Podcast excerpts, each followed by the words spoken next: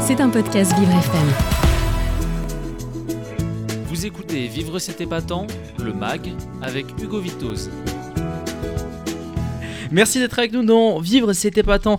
Euh, le MAG, vous allez peut-être passer à table. Il y a une personne qui est là pour euh, vous faire découvrir des spécialités au travers euh, des régions françaises et même du monde entier. C'est Marie-Alexia. Bonjour Marie. Bonjour Hugo, vous m'avez super bien vendu. Exactement. Je suis très ravie. Hugo, vous savez, hier j'ai fait le tour des spécialités culinaires de la Guadeloupe, ce qui nous a donné bien bien faim avant d'aller déjeuner à la cantine. Aujourd'hui, j'ai décidé qu'on resterait avec les îles françaises, toujours, et que cette fois, on irait à Tahiti. Et j'imagine Marie qu'on mange pas mal de poissons. Et le côté insulaire oblige, de toutes les spécialités de Tahiti, le poisson cru au lait de coco, c'est la plus incontournable.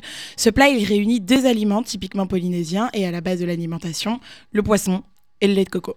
Et c'est pour ça d'ailleurs qu'il est difficile de trouver plus authentique que le poisson cru à la tahitienne, qu'en plus vous pouvez déguster à toute heure de la journée. Alors la plupart du temps, c'est du thon rouge qui est servi en dés et acidulé au citron vert. On peut aussi ajouter quelques légumes crus, concombres, tomates, oignons, carottes ou encore même du gingembre. Et bien sûr, le tout est arrosé de lait de coco bien frais, à savoir une pulpe fraîchement râpée et surtout pas en briques. Et de préférence, on le consomme sans accompagnement ou sinon, si jamais vous avez très très envie de l'accompagner, avec un peu de riz. Et on continue avec le fameux euh, chaud-froid de thon au sésame, découpé, découpé en pavé. Le thon est humidifié à l'aide d'une marinade au soja et au citron, puis il est recouvert de graines de sésame. La cuisson est primordiale car seules les parties supérieures sont cuites alors que l'intérieur, lui, doit rester complètement cru. Et après avoir été laissé au repos, les blocs de thon sont finalement découpés en lamelles.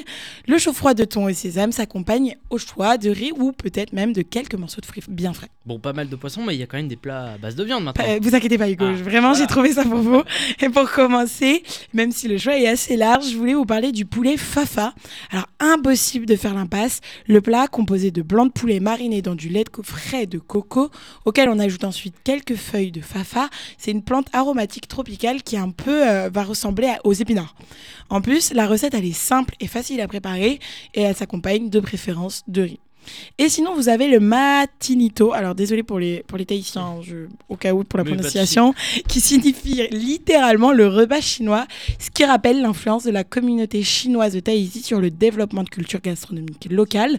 Le matinito superpose dans un même plat plusieurs aliments, surtout pas mélangés, mais vraiment par couche, c'est important.